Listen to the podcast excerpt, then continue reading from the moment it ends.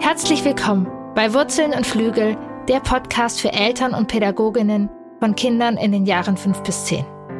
Mein Name ist Kiran Doritzbacher. Ich bin Eltern-, Familien- und Paarberaterin, traumasensible Embodiment Coach, Ergotherapeutin und Mutter von drei Kindern. Mein Ziel ist es, dich darin zu bestärken, diese spannende Zeit, die sogenannte Wackelzahnpubertät, in vollen Zügen zu genießen. Was tun bei Geschwisterstreits? Welche Schule passt zu unserem Kind und zu uns? Was tun, wenn die Kommunikation mit Lehrkräften schwer wird oder schwer ist? Oder wie gehe ich eigentlich mit meinen eigenen Gefühlen, meiner Wut und meinen Ängsten um? Das sind Fragen, auf die du hier Impulse findest. Ich freue mich, dass du da bist.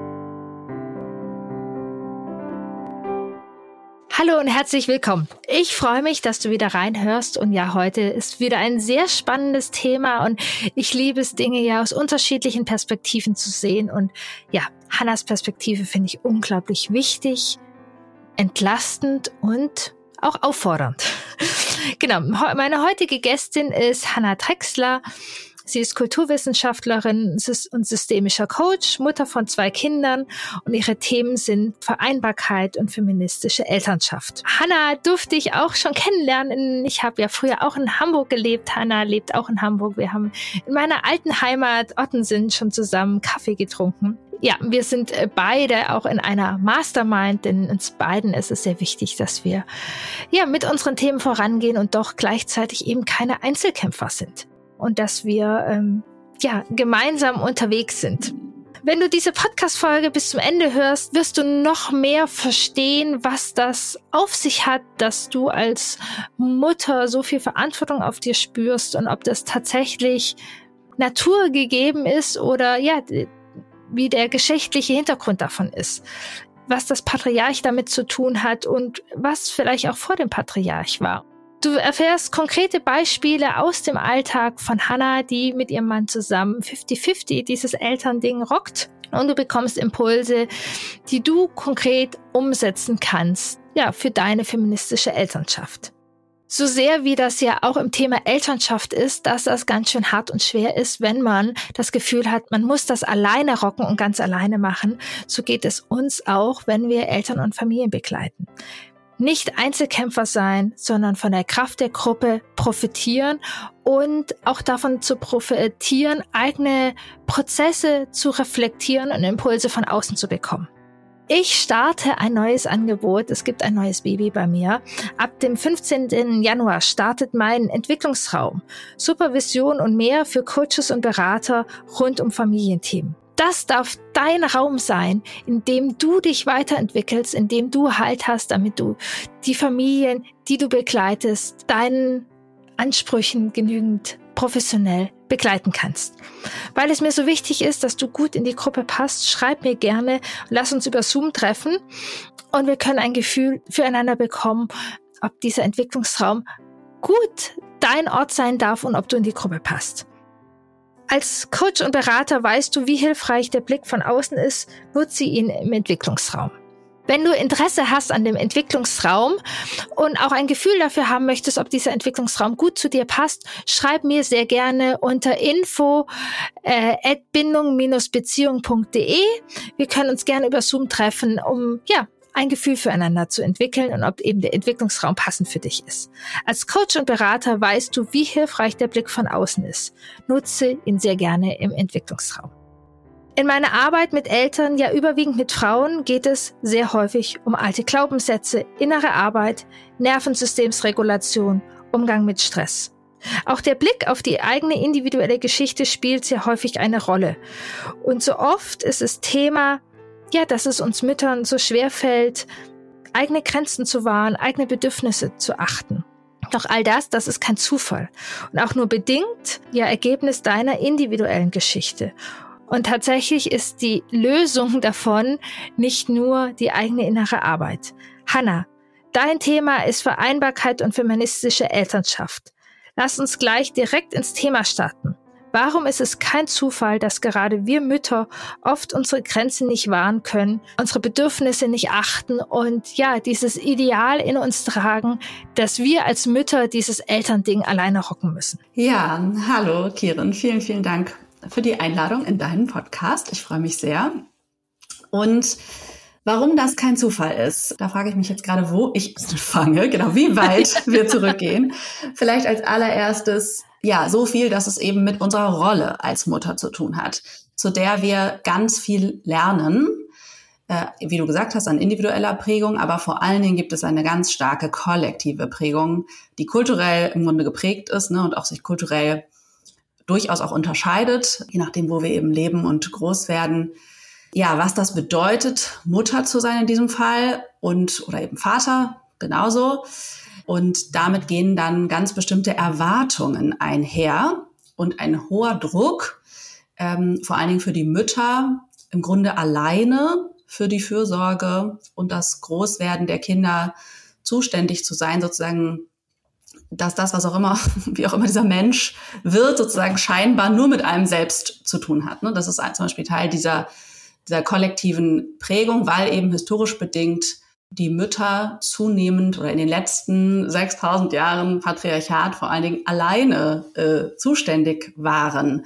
Ähm, ja, für für die Fürsorge und das Großwerden äh, der Kinder. Da was äh, auch mal anders war und dann ja. wieder ein neues Bild oder ein ganz anderes Bild ähm, zum Elternsein, Muttersein, wie auch immer bedeutet. Aber ja, das aktuelle Mutterbild ist eben stark patriarchal geprägt und hinterlässt eigentlich einen sehr schmale Möglichkeit, würde ich sagen, oder eine, einfach eine bestimmte, das ist jetzt schon eine Wertung. Ne? Es gibt einfach sozusagen eine bestimmte bestimmte Möglichkeiten, die uns das gibt fürs Muttersein. Und, und ja, die ähm, merken wir dann eben in dieser Rolle, was uns das sozusagen ermöglicht, wie wir sein dürfen, was wir machen dürfen oder eben scheinbar müssen. So. Ja, was nötig ist, diese Rolle auszuführen. Ja, genau, was das sozusagen bedeutet, Mutter zu sein. Ne? Dazu gibt es sozusagen eine kollektive Prägung und die merken wir. Und mit der haben wir eben, wie du sagst, ne, mit denen hast du in den Beratungen zu tun. Das sind eben nicht allein individuelle Themen, sondern eben welche, die ganz viele, ne, den Großteil der Mütter ja. eben betrifft. Ja, und was du sagst, das finde ich so spannend. Du sagst in den letzten 6000 Jahren. Mhm. Weil bevor ich dich kennengelernt habe, oder mich auch näher damit beschäftigt habe auf anderer Seite und ist mir immer wieder begegnet, äh, ist doch irgendwie so das Bild, dass das ja schon so immer so ist. Mhm, ja. Dass ähm, neulich habe ich auch das Zitat gehört, es ist ja Gott gegeben, dass mhm. wir Frauen uns um die Kinder kümmern. Ja. So ein bisschen, oder dass das sozusagen ja, dieses natürliche Bild wäre. Aber mhm. du sagst, das ist ein Bild, das es seit 6000 Jahren gibt. Was mhm. war denn davor? Mhm.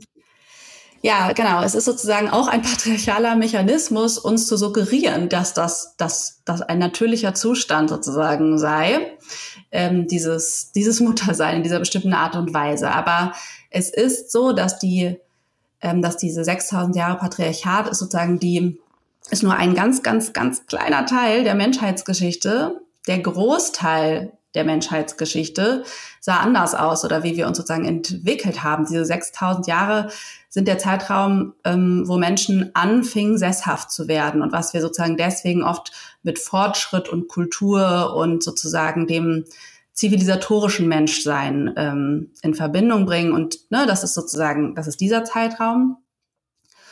Und dann gibt es aber eben noch die äh, Frühgeschichte auch. Äh, äh, ja, und äh, das sind sozusagen 500.000 Jahre Menschsein.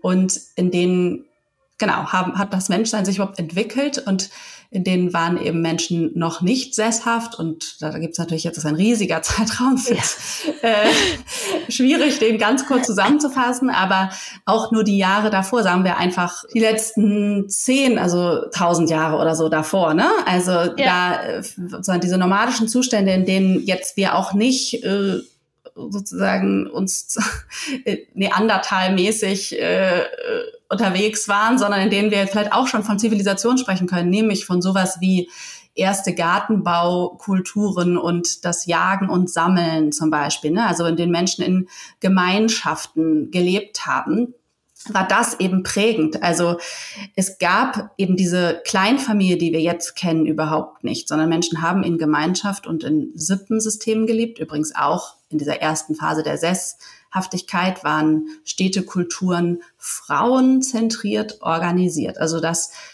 ähm, man kann davon sprechen oder man spricht von matrilinearen Kulturen. Also die waren zentriert eben um das, um die Mutter, nämlich ursprünglich eigentlich um, oder das, ja, ist immer so ein bisschen, ist wirklich komplex zu erklären, also um die, die Natur als Mutter aller Dinge letztendlich, ne? okay. ne, sozusagen die Erde, aus der wir entstanden sind, ist sozusagen das, was verehrt wurde. Also Gott gegeben. Gott gab es ja überhaupt nicht. Gott ist ja, yeah. ähm, ich muss es so sagen, ein patriarchales Konstrukt. Ähm, yeah. Und was, also es gab dann irgendwann zum Beispiel auch die, also erste Religionen waren ausgerichtet an der großen Göttin der Natur, also yeah. der, der großen Urmutter sozusagen, die für das Leben und das, das also lebensspendende Prinzip stand. Das konnten Menschen ja beobachten aus dem Körper der Frau kam das Leben. Ähm, das wurde geboren und sozusagen wiedergeboren und dieses Prinzip wurde verehrt. Ähm, und das hat man, das ist auch sichtbar eben in ersten Städtekulturen, äh, dass sozusagen ist, die aufgebaut waren, um den Tempel dieser, groß, dieser großen Göttin sozusagen. Also das war etwas Weibliches. Und so war das aber eben auch im Zusammensein der Menschen, dass, ähm, also natürlich gab es Mütter, aber äh, Kinder wurden im Grunde von der Gemeinschaft versorgt, natürlich äh, gestillt und so weiter von der Mutter, aber es gab sozusagen einfach eine, eine Zuständigkeit der Gemeinschaft für Kinder. Vaterschaft war überhaupt kein Konzept. Es war unerheblich, von wem, also ne, das yeah. Kind war, das gab es nicht, sondern es gab eben Brüder und Onkel und so weiter. Und ähm, genau, man hat in Gemeinschaften in dieser Form zusammengelebt. Männer kamen dann eben mal vorbei. Ähm, so hat man sich ja auch fortgepflanzt, logischerweise. Und dieses Prinzip, dass das Leben um sich um Mütter und Kinder im Grunde gedreht hat. Das war natürlich nötig, um zu überleben. Also eine Kleinfamilie ist einfach überhaupt kein stabiles Konstrukt, um, ja. um, also wie wir wissen, also um, also wir hätten einfach, ja, das Leben voranzubringen. So hätten wir als Menschheit es halt einfach niemals so weit gebracht, wenn wir nicht das Leben eben um die Care-Arbeit, könnte man sagen, ausgerichtet hätten. Ja. Und ja, das ist wirklich eine ganz andere Art und Weise zu leben. Ne? Also ja, dann ja eben spannend. im Einklang mit der Natur. Äh, natürlich logischerweise, weil man das ja musste. Also man konnte ja gar ja. nicht äh, anders, sonst hätte man es ja eben nicht so weit bringen können. Und ja, wie gesagt, an diesen ersten Städtekulturen kann man das sehen. Und dann hat man eben auch in Sippenstrukturen eben immer im Hause der Mutter gelebt. Das ist dieses matrilineare Prinzip gegenüber dem patrilinearen Prinzip. Kann ich gleich auch gerne nochmal erklären. Ja. Aber das matrilineare Prinzip ist eben, dass man, wie gesagt, immer im Hause der Mutter bleibt. Das heißt, ne, da sind dann auch viele Generationen, ja. aber das ist eben auch, äh, man hat sich natürlich nicht innerhalb dieses Prinzips fortgepflanzt, sondern ne, der Partner kam eben von außen. Auch ein ganz wichtiges Prinzip, die Female Choice. Sie entscheidet, mit wem sie Sex hat. Ähm, natürlich möglichst fremdartige, äh, äh, ein fremdartiger ja. Genpool ne, sorgt dafür. Aber das war auch zum Beispiel keinesfalls ein der stärkste gewinnt, sondern eben, okay. das ist ein viel komplexeres Prinzip, ähm, ja, nachdem sich die Menschheit im Grunde weiterentwickelt oder ja, fortgepflanzt total spannend. und entwickelt also. Da war ja. sozusagen dieses Familien- und Care-Paket ähm, nicht wie jetzt sozusagen etwas an der Randerscheinung oder wie Corona ja die Spitze war. Ja, äh, mhm. Du, du, darfst Homeoffice haben, die Kitas haben zu, du hast deine Kinder mhm. und alles, äh, du darfst Homeoffice machen, volle Arbeitszeit, so, also mhm. keinerlei Raum sozusagen dafür, sondern dass eben ja die, die, die Kinder ins Leben begleiten und äh, Care-Geschichte einfach der Mittelpunkt war und drumherum mhm. das es vielleicht auch Kapazität, genau, dann Kapazitäten gab. Ja. Und was ich da auch nochmal, ich eben, eben aus der Bindungssicht auch nochmal, eben auch dieses, dass es nur diese Mutter ist. Also, das wäre ja auch gar nicht so schlau, weil die Müttersterblichkeit war ja unglaublich mhm. hoch. Mhm. Und dann hätten ja noch viel weniger Kinder sozusagen überlebt, wenn es wirklich nur die Mutter die Überlebensgarantie ähm, Ja, ich meine, dass die Müttersterblichkeit, genau, das, das ehrlich gesagt ist auch noch ein spannendes Thema. Ich glaube ehrlich gesagt, dass die tatsächlich auch mit den patriarchalen Strukturen dann hochgegangen ist, weil erst im Patriarchat oder in diesen Strukturen Mütter viel mehr Kinder bekommen haben. Also das hat zu einer ja, ja auch Überbevölkerung letztendlich ähm, geführt, weil okay. in diesen äh, nomadischen Strukturen ähm, hat, haben Frauen ungefähr alle vier Jahre Kinder bekommen. Was ja auch total Sinn macht, wenn ja. man das sozusagen aus eigener Erfahrung äh, weiß, was das bedeutet. Weil man musste ja, also logischerweise das Kind auch tragen. Also ich meine, sicherlich war man nicht alleine dafür nur zuständig, aber ja. das ist ja evolutionär, macht das ja total Sinn, dass man sozusagen guckt, wie, also wie viele kleine Kinder kann ich haben und sozusagen überleben lassen. Und da wir Menschen ja eben, wie du also ja gesagt, ne, sehr ja viel brauchen am Anfang des Lebens, ähm, und eben noch nicht fertig und noch nicht laufend und äh, so weiter äh, auf die Welt kommen, äh, macht das Sinn, ne? dass man auch guckt, wie viel kann ich selber nähren, auch wirklich im, im biologischen und im übertragenen Sinne letztendlich. Ne? Ja. Ähm, ja, und dann führt das eben auch nicht dazu, dass man, weiß ich nicht, jedes Jahr ein Kind kriegt ähm, und dann so leidet, dass man das auch nicht lange überlebt. Ja, auch nochmal spannend, genau. Also genau, jetzt sind wir sozusagen ja. sehr, sehr in die Vergangenheit äh, gegangen, mhm. was ich aber total spannend finde und für mich wirklich auch in den letzten Jahren nochmal ein totales Aha war, was mir tatsächlich beim ersten Kind noch nicht so bewusst war. Beim ja. dritten habe ich es dann total gesehen, beim zweiten ist es mir langsam gedämmert, mhm. aber beim ersten habe ich wirklich noch gedacht, dass ich da einen genetischen Vorsprung hätte, sozusagen ja. zu meinem Mann. Ja, und das aber das, was ich gedacht habe, genetischer Vorsprung ist, überwiegend äh, das gesellschaftliche Bild ist, in dem ich groß geworden mhm. bin. Ja, Genau, das heißt sozusagen für uns heute auch, auch und auch unsere bedürfnisorientierte Bubble sozusagen ist unsere Geschichte ja auch ein bisschen die, dass da ein weißer großer Mann empfohlen mhm. hat, wie Mütter äh, Bedürfnisse, die Bedürfnisse der Kinder Attachment Parenting befriedigen. Und auch wir dürfen sozusagen diesen Weg machen, dass es gar nicht so darum geht, dass wir Mütter die Bedürfnisse der Kinder befriedigen, sondern dass wir als Familie äh, alle Bedürfnisse in die Mitte mhm. legen und gucken. Ja. Ja. Du und dein Mann, ihr habt das ja relativ von Anfang an, glaube ich, äh, gemacht, dass ihr gesagt habt, ihr, ihr macht dieses Elternding 50-50 ja. mit Erwerbsarbeit. Magst du uns mal ein bisschen, wie, äh, ja, wie, den Mut, das sozusagen, also wie wir arbeiten uns da Stück für Stück hin. Wahrscheinlich, wenn unsere Kinder aus dem Haus sind, haben wir es dann soweit. Ja. Ähm, oder das älteste Kind, naja, vielleicht sind wir ein bisschen schneller. Mal gucken. Der Anfang ist immer am schwierigsten und dann wird es, geht es schneller. Die Wachstumskurve sozusagen kann sich beschleunigen. Äh, genau, vielleicht magst du ein bisschen erzählen, wie das gerade, vielleicht, ähm, ja, wie ihr das gestartet seid und wie mhm. das aktuell bei euch aussieht und was da möglich ist, einfach, dass wir da nochmal so, ja, den Blick ja. auch haben. Ja, sehr gerne. Ja, also für mich war das tatsächlich eine Bedingung fürs Mutterwerden, die ich sehr stark so gespürt habe. Ja. Mein Mann hat irgendwann den Kinderwunsch geäußert und den hatte ich auch. Ich hatte den schon in mir gespürt, auch eine Zeit lang, aber habe gemerkt, irgendwas fühlt sich daran trotzdem nicht richtig, also nicht gut an. Irgendwas hindert mich, so ähm, mich auf das Mutterwerden einzulassen. Und dann habe ich ähm, gemerkt, es hat damit zu tun, dass ja, dass da diese Vorstellung ist, ich müsste dann hauptsächlich eben zuständig sein. Äh, also zum Beispiel auch praktisch durch die Reduktion von Erwerbsarbeitszeit.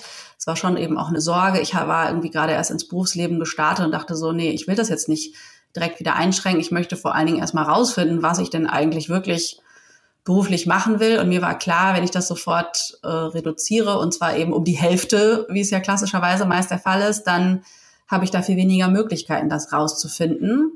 Und ich habe gemerkt, das entspricht mir einfach nicht. Ähm, auch der Raum für mich persönlich und so, dieses, ja, fast alleine sozusagen zuständig zu sein. Und er kann dann, klar ist er irgendwie bei so einer Vollzeitstelle, ist man dann vielleicht abends da und am Wochenende. Aber ja, irgendwie hat mir diese Vorstellung ja, Unwohlsein ausgelöst und das habe ich dann thematisiert. Ich kannte es auch tatsächlich anders, ist mir dann auch erst bewusst geworden eigentlich, das ist auch interessant zur Prägung. Also ähm, genau, mein Vater oder meine Eltern haben es für ihre Zeit relativ gleichberechtigt oder zumindest phasenweise gleichberechtigt aufgeteilt. Später dann auch tatsächlich, als ich so in der Grund- und weiterführenden Schule war, auch immer weniger. Aber vor allen Dingen zu Beginn meines Lebens und, und in den ersten Jahren äh, war mein Vater äh, auch immer zwei Tage sozusagen oder war auch als Baby schon für mich zuständig. Meine Mutter war nach einem halben Jahr, halben Jahr auch wieder erwerbstätig, hatte dann verschiedene Weiterbildungen. Ich hatte eine sehr großartige Tagesmutter und eben Vater und Mutter sehr präsent. Ja, das hat mich durchaus geprägt und daran habe ich mich dann stark erinnert. Also, weil, wie gesagt, trotzdem hatte ich auch dann wieder diese, den Zeitgeist sehr im Kopf und das Gefühl, also wir gehörten auch in unserem Freundeskreis so zu den ersten, die Kinder bekommen haben. Aber es gab schon ein paar, aber trotzdem, da war das eben auch eher klassisch und so dieses alle Frauen nehmen irgendwie ein Jahr Elternzeit und er vielleicht auch zwei Monate, aber meistens eben zusammen und äh, ja, dann arbeitet er in Vollzeit weiter und, und sie in Teilzeit. Und dann habe ich, hab, ja, spielt da die Prägung sicherlich auch eine Rolle. Ich wusste eben, ja. es kann auch anders gehen und es muss nicht so sein.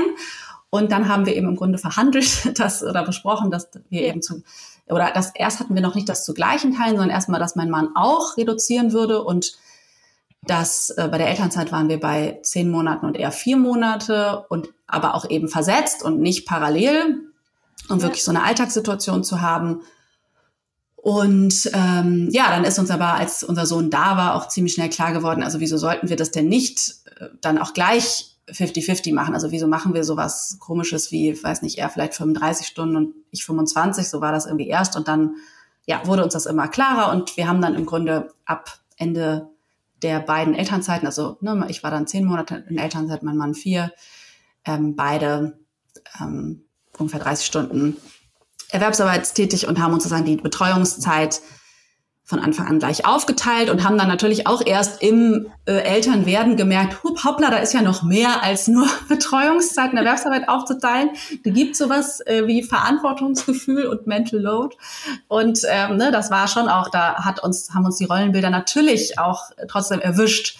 So dieses, wofür fühlt vor allen Dingen Mutter sich äh, zuständig ja, und da haben wir dann aber auch ja ein System eigentlich entwickelt, würde ich sagen, wie wir das immer gleichberechtigter aufteilen. Heute Morgen hat mein Mann sich zum Beispiel darüber gefreut, dass er einer gemeinsamen Freundin zum Geburtstag gratuliert hat und ich das vergessen habe. Und er meinte dann, ich habe es für uns beide gemacht.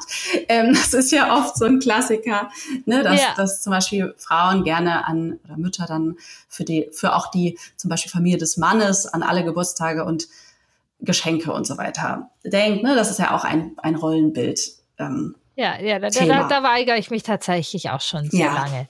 Ja. Spätestens seitdem ich Kinder habe, ähm, bin ich nicht, ja. genau, nee, aber für die Geschenke seiner Familie bin ich nicht zuständig. Ja. ja, nee, aber genau, total spannend. Und genau, wie, wie ihr genau und diese Aufteilung und wie ihr da im Gespräch seid, du hast ja selbst sozusagen einen Podcast und nimmst da mhm. auch immer wunderbar praktisch, finde ich auch. Äh, also auf jeden Fall genau auch praktische Impulse, wie ihr das macht. Auch Podcast-Folgen mit deinem Mann, wo ihr drüber sprecht. Ja, genau, habt äh, Institutionen, nee, wie nennt man das? Also feste Ankerpunkte ja auch, wie ihr das. Genau, wir haben macht. eigentlich, wir haben so ein festes, also es gibt sozusagen einen es ist natürlich mittlerweile ein ganzes System. Also ein ja. Baustein ist natürlich zum Beispiel also diese gleiche Betreuungszeit ne? oder ähm, ja. Untererwerbsarbeitszeit. Das setzt natürlich schon mal einen Rahmen irgendwie fest. Aber das ist keine Voraussetzung, dass die gleich ist. Ne? Also man kann ja auch in einem anderen Verhältnis sich logischerweise Erwerbs-, Haus- und Care-Arbeit aufteilen. Das ist zum Beispiel ein ganz wichtiger Punkt, den wir von Anfang so gehandhabt haben, zwischen Haus- und Care-Arbeit zu unterscheiden.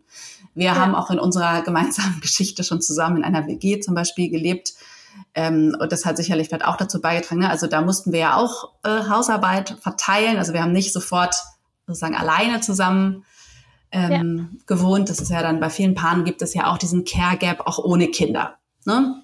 Ja. Und ähm, ja, also dass man da unterscheidet zum Beispiel und dass wir uns dann immer bewusst war, selbst wenn jetzt zum Beispiel in Elternzeiten die Care-Arbeit sehr ungleich verteilt ist, heißt das nicht, dass die Hausarbeit davon auch betroffen ist, zum Beispiel.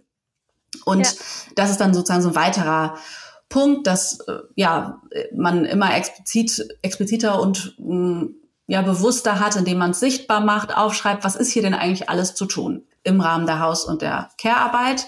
Und das ist ja auch unterschiedlich. Hausarbeit zum Beispiel ähm, gibt es Dinge, die bleiben immer gleich, egal wie viele Kinder man hat zum Beispiel. Aber es gibt auch Hausarbeitselemente, die werden mehr, je nachdem, wie viele Kinder man hat. Und wie groß sie sind? Äh, und wie groß sie sind, genau, absolut. Das schwankt auch total, was da für Aufgaben ja. zu tun sind. Und das betrifft die Care-Arbeit ja genauso. Also wenn ein Kind äh, gerade eben nicht betreut wird, weil es noch so klein ist oder aus irgendwelchen anderen Gründen andere aber schon. Ne? Es schwankt da ja auch äh, der, ja, die Aufgaben der Care-Arbeit und die schwanken auch nach Alter und so weiter, wie komplex ja. das alles so ist und verändern sich. Ich denke gerade nur dauernd. an die Mengen von Essen, die hier gerade ja. gekocht werden oh, ja. Ja, das glaube ich. Ich denke auch immer, wow, wie soll man, genau, äh, das ist definitiv was, was mehr wird. Das ist natürlich eine gleiche, natürlich ist es, wenn man ein Kind noch wickeln muss, aber da merke ich gerade so eine Veränderung, dass die Einkaufsmengen, die Kochmengen mhm. und die mhm. Müllmengen mhm. auch wirklich einfach allein alleine an den Mengen, die hier in gerade junge, heranwachsende Bäuche, die viel Sport machen. Äh, Absolut.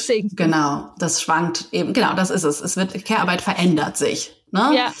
Ähm, genau, das heißt, bei uns gibt es fest verteilte Aufgaben, Pakete und Gebiete sozusagen, wo wir zuständig sind. Auch die verändern sich ja logischerweise ja. über die Jahre.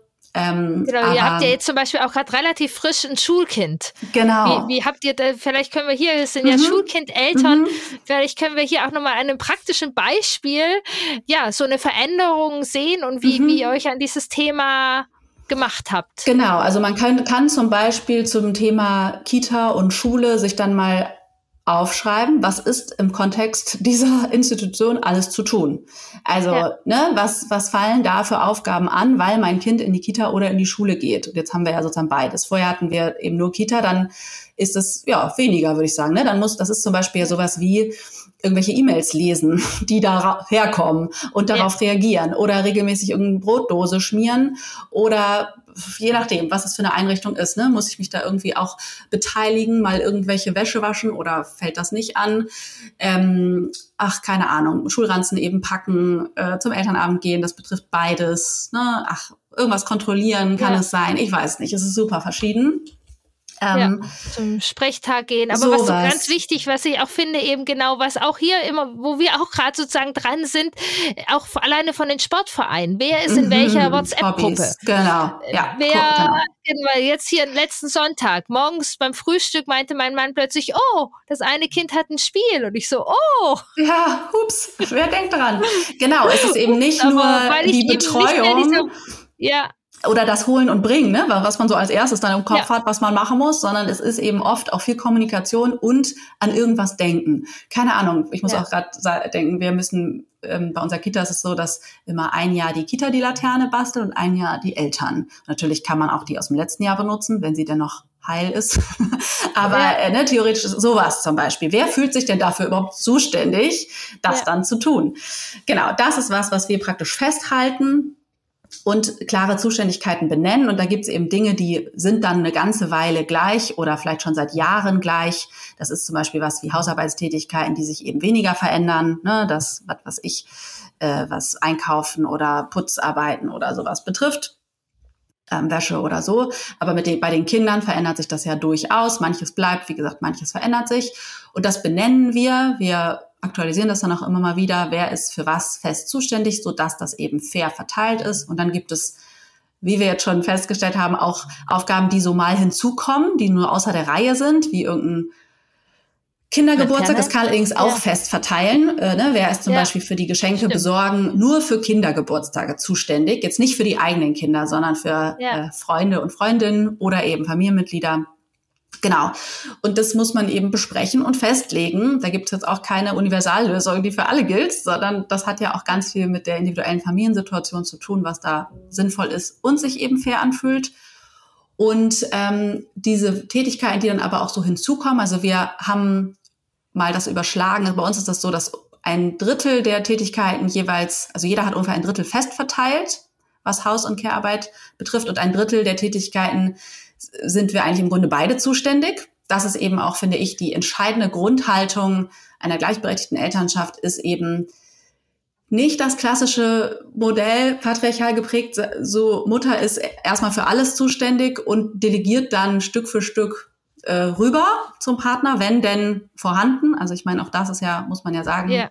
betrifft ja auch gar nicht alle, logischerweise, sondern eben die Grundhaltung, wir sind beide für all diese drei Bereiche Erwerbs-, Haus- und Care-Arbeit zu gleichen Teilen verantwortlich.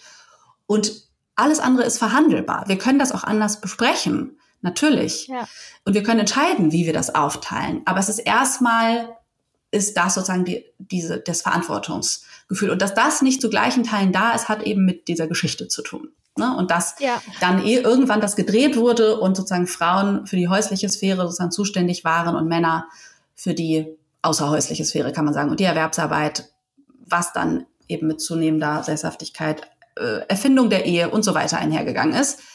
Ähm, das, das muss man sich eben bewusst machen, dass das eben auf keinen Fall Gott oder Göttin gegeben ist. Ja. Oder doch, es ist Gott gegeben, aber dieser Gott hat eben, das ist Teil des Patriarches, das genau. ist Teil des Systems. Genau, absolut, genau. Das ist sozusagen ein Konstrukt und es muss so ja. nicht sein. Und, ähm, und es ist auch wirklich das immer, also das gleichberechtigt zu tun, ist eben meine Erfahrung und Überzeugung nach eben auch eine Art Aufarbeitung letztendlich oder Heilung in Anführungsstrichen, wie auch immer man es nennen will, dieser Geschichte, ne? das sozusagen auch zu merken, das hat hier Folgen, die merken, also das hat alles Folgen, die wir individuell spüren. Und je gleichberechtigter äh, wir das machen und je mehr wir uns bewusst machen, wo uns diese Prägung auch immer wieder einholt, ähm, ja, umso mehr können wir damit arbeiten. Das ist wirklich sehr heilsam für alle Beteiligten, würde ich sagen.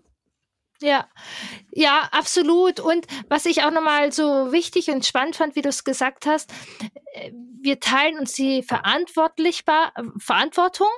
Wie die Ausführung dann ist, ist ja auch nochmal unterschiedlich. Also wenn ja. ich in meinen Beratungskontext gucke, auch Eltern sind ja unterschiedlich. Wenn zum Beispiel neurodivergente Eltern mit dabei sind mhm. oder äh, ja, einfach unterschiedliche Sachen. Also es das heißt ja nicht, gerecht ist immer jeder das Gleiche dann in der mhm. Ausführung machen, sondern dass es die, die, diese gleichwürdige Haltung gibt, dass, äh, wie wir vorher im Vorgespräch schon so lustig ein bisschen gesagt haben, die Bindung hängt nicht an den Brüsten mhm. und äh, die Care-Arbeit auch nicht.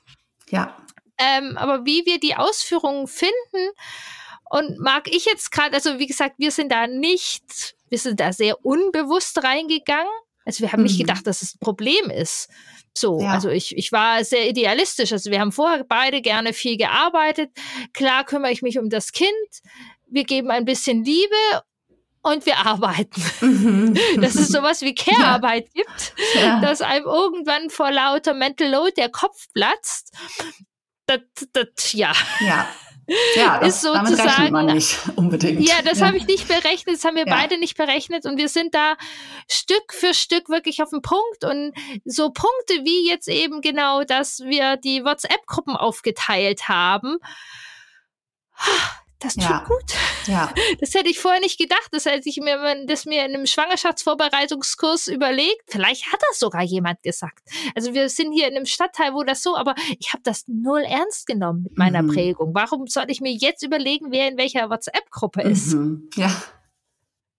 Und das muss, das kann man auch im Vorhinein ja gar nicht äh, ja. unbedingt tun. Man muss es nur tun, wenn es soweit ist, sozusagen. Ne? Also wenn man das, das, wenn man erstmal das Bewusstsein hat, zu merken, oh, hier kommt aber immer mehr und es landet dann aufgrund der Strukturen tendenziell eben bei den Müttern. Ja, und was ich auch so wichtig finde, ich hatte lange sozusagen dieses, dieses Wort Patriarch, dass es da ein bisschen Frauen gegen Männer geht. Mhm. Oder dass es sozusagen gegen die Männer geht oder gegen, gegen irgendwas. Mhm. Und ich finde diese Haltung oder dieses Aha, dass sozusagen auch mein Mann und meine Söhne unter dem Patriarch auch also das sagen wir mal so, natürlich, die Frauen sind benachteiligt, aber äh, dass auch mein Mann und meine Söhne einen Profit davon haben, dass wir es anders machen, dass eben, genau, du nennst es ja sozusagen feministische Elternschaft. Also es ist nichts, wo mein Mann jetzt etwas verliert, sondern eigentlich gewinnen wir als Familie etwas mhm. durch feministische Absolut. Elternschaft. Absolut. Ja, da noch kurz vielleicht. Also genau, Patriarchat ist ja sozusagen, die sind diese Strukturen oder der Patriarch ist sozusagen der, der Oberhaupt oder es ist auch ein religiöser Be Begriff übrigens äh, aus der katholischen Kirche, soweit ich weiß. Aber ähm, das Patriarchat ist sozusagen die Struktur und ein Patriarchat hat einfach mehrere Merkmale, ist einfach nur eine Beschreibung. Ja. Ähm, und das hat, also das heißt Herrschaft der Väter. Ne? Es ist sozusagen, äh, äh, das ist sozusagen die Gesellschaftsstruktur, die sich dann entwickelt hat als Männer mit der Sesshaftigkeit erkannt haben, was ihr Anteil an der Schöpfung ist. Es kommt im Grunde ursprünglich daher, dass, dass, dass Tierzucht angefangen hat. Und die Tierzucht war sozusagen eigentlich der Ursprung von Besitz, dass es sozusagen überhaupt wichtig war, ähm, da hat auch der Kapitalismus später eine Rolle. Also das kommt von, glaube ich, Kapitare, Haupt, also die Häupter zu zählen, die Häupter der Tiere, hat was sozusagen, ja, wurde äh, zum Wert. Ne? Vorher waren Tiere ja frei, also sozusagen eine erste ja. Unterdrückung. Und ein Stier konnte, ich weiß nicht wie viele ähm, äh, Rinder, nicht, ich wollte gerade sagen Kühe, das stimmt ja nicht, Rinder, ähm, begatten. Ja. Und ähm, das ist sozusagen, hat man ja, das hat man ja vorher gar nicht gewusst, sozusagen, dass das ein, also, ja. und dann hat man, ist eine Verwechslung geschehen. Man hat sozusagen die, diesen männlichen Anteil an der Schöpfung, könnte man sagen, oder an der Fortpflanzung dann komplett überhöht ja. und hat gedacht, im Samen, was zum Beispiel auch ein super spannend, also allein, dass wir Same sagen und, oder dass das gesagt wird und nicht Sperma, ist ein Missverständnis, ähm, weil es ist eben ein, nur ein also das Sperma ein ist ein Beitrag, genau. Ein, ein, ja. Also Sperma ist kein Samen, weil im Samen ja. sind alle Informationen sozusagen schon drin. Ne? Da, das ist sozusagen Stimmt. beides, Eizelle und äh, Sperma. Und das ist ein Missverständnis, dass sozusagen damit hat man ja diesen männlichen Anteil. Es ist eben nicht als Anteil begriffen, sondern gedacht, alles kommt sozusagen aus dem Mann und deswegen Gott Vater und so. Dann ist die ganze Geschichtsschreibung im Grunde umgewandelt worden auf sozusagen der Mann als Schöpfer und nicht mehr die Frau. Und es ist sozusagen, das ist diese Konkurrenz, die da vermeintlich drin steckt, was du auch gesagt hast. Ne? Es würde irgendwie um ein Gegeneinander gehen. Überhaupt nicht. Es haben sich einfach gesellschaftliche Strukturen entwickelt, die sich dann am Mann ausgerichtet haben, weil Besitz wichtiger wurde und man wissen wollte, wer ist denn sozusagen mein Erbe? Das war eben vorher ja okay. überhaupt nicht relevant und auch ah, ja. deswegen nicht interessant. Aber um zu wissen, wer mein Erbe ist, muss ich weibliche Sexualität unterdrücken und muss einschränken, mit wem sie Sex ah. hat, weil sonst kann ich das nicht wissen. Und so das hat zur Einführung der Ehe geführt und so weiter. Rinder und, so und Kühe irgendjemand vermachen, aber nicht die, die aus meinem Sperma Genau, und das war dann plötzlich wichtig und das Patriarchat hat eben mehrere Merkmale, unter anderem die Patrilinearität, also nicht die Matrilinearität, wie es vorher war, sondern eben ich will nachvollziehen, also über die väterliche Erblinie nachvollziehen können.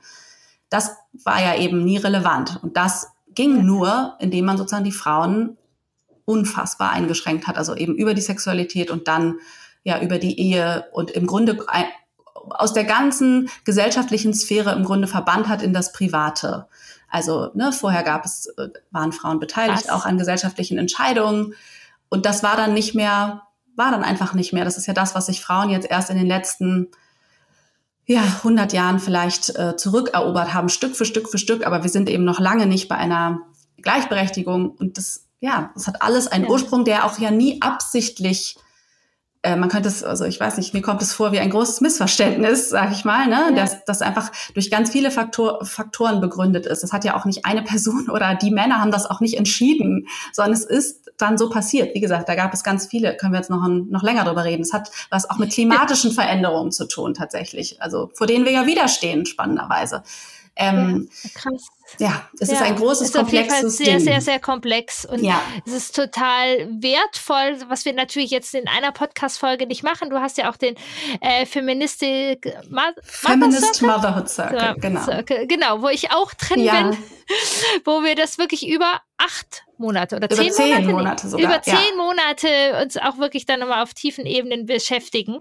Was ich absolut spannend einfach finde, um um ja Möglichkeiten aufzutun. Ähm, und ich sozusagen aus der Bindungsrichtung und der Bindungsforschung kann sagen, dass all das, was in diese Forschung eben reingeht, ähm, ja, also dass da oft eben, also dass die Bindungstheorie halt an der Mutter mhm. entwickelt worden ist, hat halt mit dem gesellschaftlichen Bild zu tun. Absolut. Aber mhm. jetzt, wo man eben mehr nach Bindung forscht, merkt man, eben die Bindung hat nichts mit Brüsten zu tun. Mhm. Ja, und ich kann das auch aus eigener Erfahrung, also das, das ist ja. ja. auch interessant, man muss sich ja, wie du sagst, hat mit Möglichkeiten zu tun.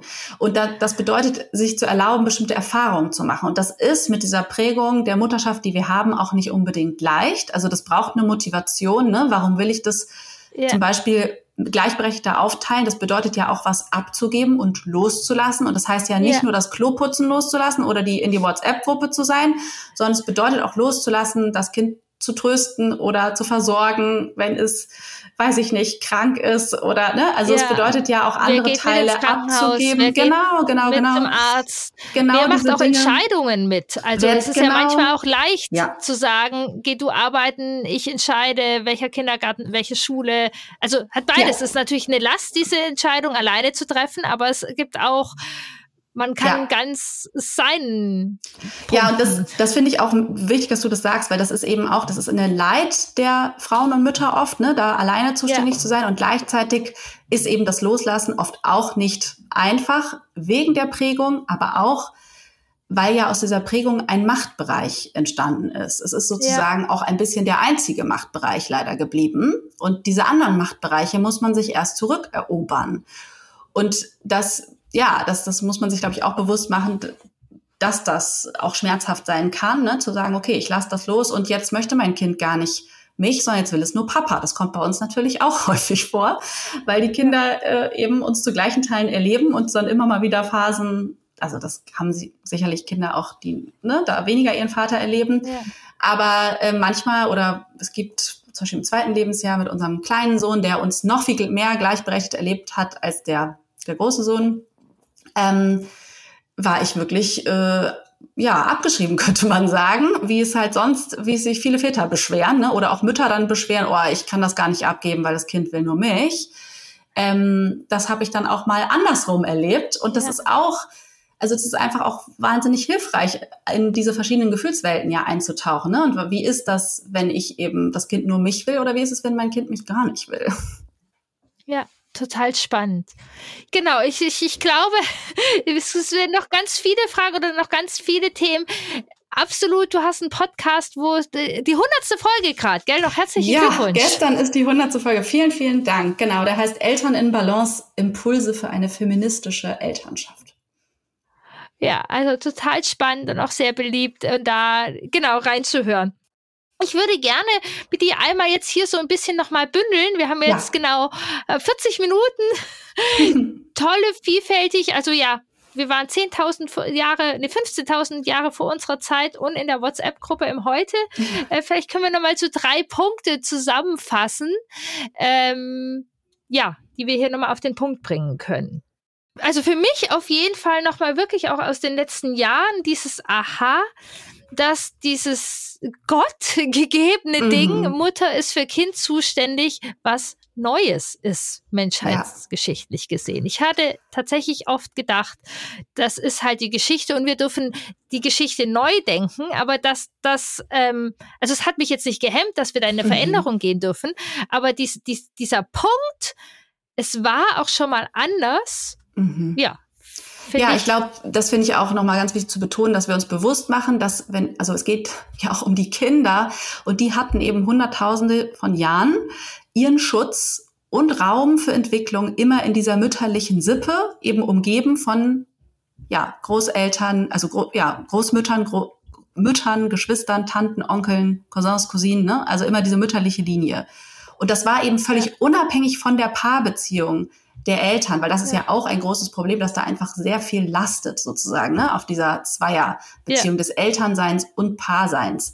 Und dass das auch, finde ich, für Bindung und so dieses, dass wir dieses, das sind sprichwörtliche Dorf und so, ne, dass es eben ja. wirklich auch darum geht, dass es eben, also dass das nicht natürlich ist, dass nur eine Mutter sich maßgeblich um Kinder kümmert und dass man dann überlastet oder auch gestresst ist, ähm, ist eigentlich nicht verwunderlich.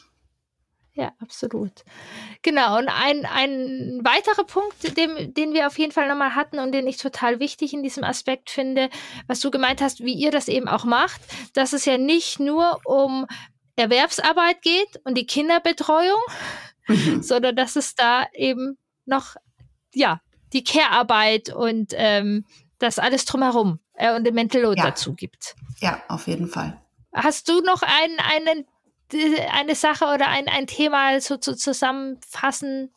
Ja, vielleicht, dass, dass, dass man auch achtsam ist für diese Widersprüche, die viele, glaube ich, auch fühlen. Also gerade im Muttersein kann man dann auch wahrnehmen, irgendwas stimmt doch hier vielleicht nicht. Also dass wir sozusagen auch diesen Impulsen vertrauen. Also das, deswegen ist diese Information, glaube ich, auch so wichtig, dass es eben, ja. es fühlt sich nicht natürlich an, weil es nicht natürlich ist, sozusagen. Ja. Und diesen Impulsen zu folgen und zu gucken, okay, was brauche ich denn eigentlich? Was würde mir helfen, um das hier gemeinsam gelingen, sozusagen hinzubekommen und was brauchen auch natürlich meine Kinder dafür? Also was tut denen denn eigentlich auch gut? Das kann man ja an vielen Stellen ja. auch versuchen zu beobachten und ja, ich glaube, ich würde immer dazu ermutigen, zu gucken, da so reinzuspüren, was brauchen wir und wie, was können wir davon ähm, gemeinsam möglich machen, unabhängig davon, wie es jetzt andere tun. Weil das ist natürlich schwer, wenn die Mehrheit äh, ja ein anderes Bild verfolgt, sag ich mal. Aber das geht ja auch in vielen kleinen Schritten ja, der Stellschrauben im Alltag, sag ich mal. Ne? Dafür muss man jetzt nicht gleich ein 50-50-Modell anfangen, aber zu gucken, ja, was wäre eine Stellschraube, die für uns hier was verändern würde. Ja, also total zwei nochmal super wichtige Punkte.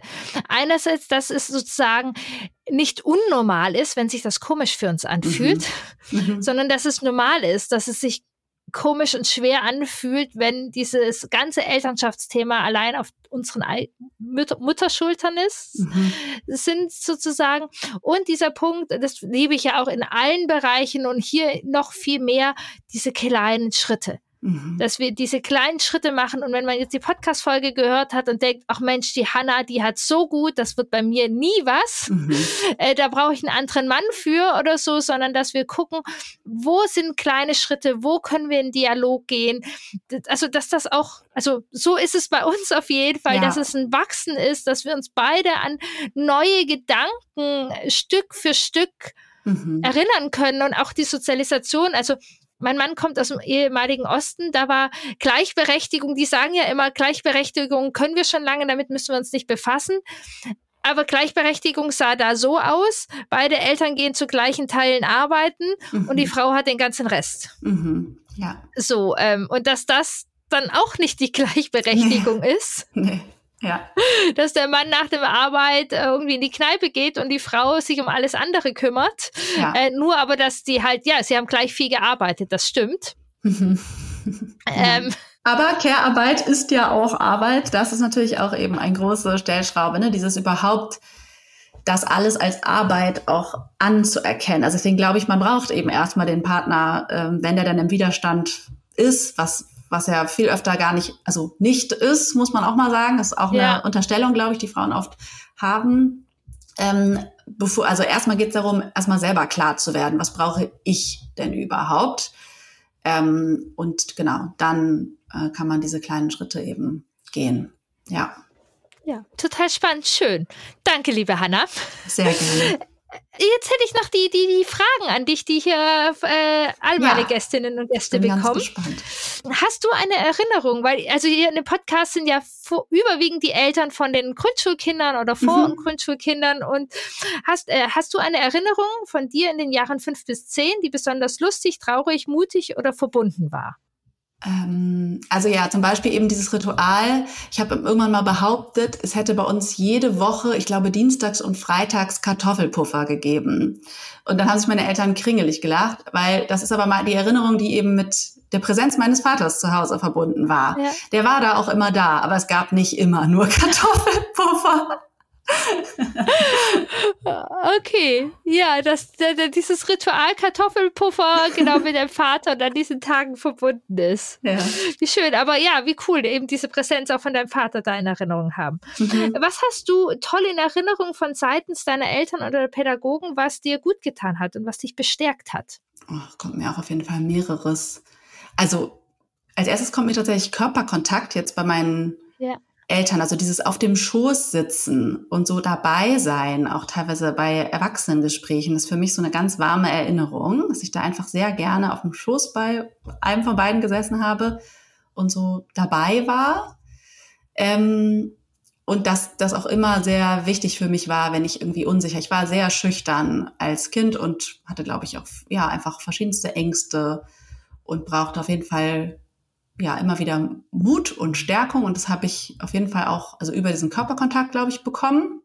Schön. Und ähm, sonst würde ich auch sagen, einfach Raum, also Raum und Zeit, auch was äh, Pädagogen oder so betrifft. Ich, wie gesagt, ich war lange sehr zurückhaltend, schüchtern, habe mir nicht so viel Raum genommen. Und ich habe es aber immer so erlebt, dass das auch möglich war. Also dass das, dass ich dann halt, keine Ahnung, die kleinste Rolle in irgendeinem Theaterstück oder Aufführung oder also ne, dass ich dann auch nicht so musste, sondern dass ich irgendwie ja. da sein durfte nicht und das dann irgendwann später aber auch kam, als ich es dann wollte. Ja, cool und dann auch die Möglichkeit offen dafür waren. Mhm. Und immer sozusagen dies, dieses Gefühl, äh, auf dem Schoß zu sein, also die Sicherheit haben und doch dabei zu sein. Also mhm. Also es ist ja eigentlich sehr schön, passt hier auch zu den Wurzeln und den Flügeln. Mhm. Also es war jetzt nicht so, dass du dann nur zurück und nicht dabei und vorsichtig, vorsichtig, aber du mhm. wurdest auch nicht reingeschubst, ja. sondern du hattest die Wurzeln, die, die, die, den Körper sozusagen deiner Eltern und durftest dabei sein und deine Nase das Neue reinstecken sozusagen, während dein Po noch auf ja. deinen Eltern war. Genau. Ja. Wenn wir es bei den Körperteilen heute haben. ja. ja, liebe Hanna, ich äh, danke dir sehr. Ich bin ganz tief überzeugt. Also für mich macht das wirklich echt noch mal was aus. Auch aus diesem Punkt, dass, also ich arbeite total gerne mit den Eltern an eigenen Themen, eigenen Glaubenssätzen, wie ich eigene Grenzen wahrnehmen kann. Und doch ist es halt nicht, also ja. man darf da gerne persönlich arbeiten, aber Fall. es ist nicht nur. Und diese ganze Verantwortung und dass wir unsere Grenzen so schwierig spüren und Bedürfnisse spüren, ist halt nicht nur unser Thema, sondern es ist auch dieses gesellschaftliche Thema. Ja, das ist mir auch sehr wichtig in meiner Arbeit. Das ist natürlich, wir können wir auf individueller Ebene ganz viel machen und das ist also ja. das ist ganz wichtig. Also ja, da können wir vorangehen auf jeden Fall, aber wir dürfen eben nicht vergessen, dass es auch immer diese strukturelle und kollektive Dimension gibt worüber es einfach zu wenig Wissen gibt und was uns eben wahnsinnig entlasten kann auch, um zu sehen, ja. okay, was ist jetzt sozusagen das Strukturelle und was ist das Individuelle? Ne? Was kann ich sozusagen ändern und was kann ich jetzt nicht ändern oder womit kann ich nur umgehen? Ja. Ja, und es eben sehen. Danke. Danke dir. Wenn man jetzt mehr davon haben möchte, wenn man mehr Hanna haben möchte, wo kriegt man mehr Hanna und mehr Wissen darüber und mehr Sicherheit und auch was für Unterstützung bietest du denn an? Ja, also den Podcast haben wir schon erwähnt. Da gibt es jeden Dienstag eine neue Folge. Dann gibt es mich bei Instagram unter hanna.drexler.coaching. Ähm, es gibt natürlich Einzel- und Paarberatung, ähm, die ich online und in Hamburg anbiete. Und es gibt verschiedenste Online-Angebote. Einmal ein E-Mail-Kurs für Mütter, wo es darum geht, mehr in Kontakt mit den eigenen Bedürfnissen im Hinblick auch auf Vereinbarkeit zu kommen. Also nicht nur, was sind die denn, sondern wie, also auch diese strukturelle, organisatorische Ebene mitgedacht, ne? Ähm, wie finde ich dafür mehr Raum? Da, da klingt sozusagen das Thema gleichberechtigte Elternschaft eben auch schon an. Es gibt einen Kurs für Eltern, ganz konkret zu diesem Thema gleichberechtigte Aufgabenteilung und ähm, den schon erwähnten Feminist Motherhood Circle, was jetzt ein neues Angebot, praktisch ein Jahreskurs ist, der voraussichtlich auch nächstes Jahr wieder im Herbst startet, wo wir uns sozusagen über einen längeren Zeitraum ähm, ja, mit den strukturellen und individuellen Dimensionen von Mutterschaft beschäftigen. Das ist wirklich auch so ein gemeinsamer Denkraum, eine Mischung aus Wissen und ähm, Reflexion darüber, über dieses Wissen. Und für Mütter, die sich beruflich umorientieren, verändern wollen oder überhaupt eine, ja, einen erfüllenden, sich mit Mutterschaft und Erfüllung im Beruf sozusagen auseinandersetzen wollen, gibt es auch eine Coaching-Gruppe, die ich zweimal im Jahr anbiete, weil das auch ein Thema ist, das mir sehr viel begegnet. Ja. ja. Super. Also große Empfehlung an Hannah, ähm, sich da auch mit auseinanderzusetzen. Das tut uns gut und unseren Kindern. Also auch da nochmal wieder so schön der Schwenk. Genau mhm. wie doch für euch, glaube ich einfach, dass du einen kleinen Vorteil hattest, da rein zu rutschen, sozusagen, wo du Auf reingerutscht bist, weil du das eben auch gemerkt hast, wie deine Eltern es zwar nicht perfekt, mhm. aber auf den Weg gemacht haben. Auf so sich Fall. da schon auf den Weg gemacht haben, konntest du anknüpfen und das jetzt an uns alle auch weitergeben. Ja. Super. Danke. Vielen Dank. Ja, eine Folge, die mir so wichtig ist und ich möchte dir wirklich mit dieser Folge nochmal, ja gerne auch ein Stück Last von deinem Rücken machen, dass es nicht dein eigenes Versagen und deine eigene Verantwortung ist, in große Veränderungen zu gehen, sondern dass dieses ganze Thema auch eine Geschichte hat. So wichtig wie der Blick auch auf die eigene Geschichte ist, so wichtig ist es eben auch, ja, eigene Prozesse zu gehen und auch da zu sortieren. Wenn du Veränderung möchtest, ob mit deinen eigenen Themen, wie zum Beispiel Bedürfnisse, Grenzen oder deiner Wut oder auch Themen, die deine Kinder betreffen, Herausforderungen bei Geschwisterkonflikten, Schulen, Elternschaft, Kommunikation, Entwicklungsphasen, Wackelzahnpubertät, hoppla, was brauchen wir da? Ich begleite dich sehr, sehr gerne. Im 1 zu 1, online oder direkt hier in Hannover. Auf meiner Homepage unter www.bindung-beziehung.de bindungsorientierte-erziehung.de kannst du gleich heute einen Termin vereinbaren. Ich freue mich auf dich. Es lohnt sich, mach diesen Schritt in die Veränderung für euer bindungsstarkes Familienleben.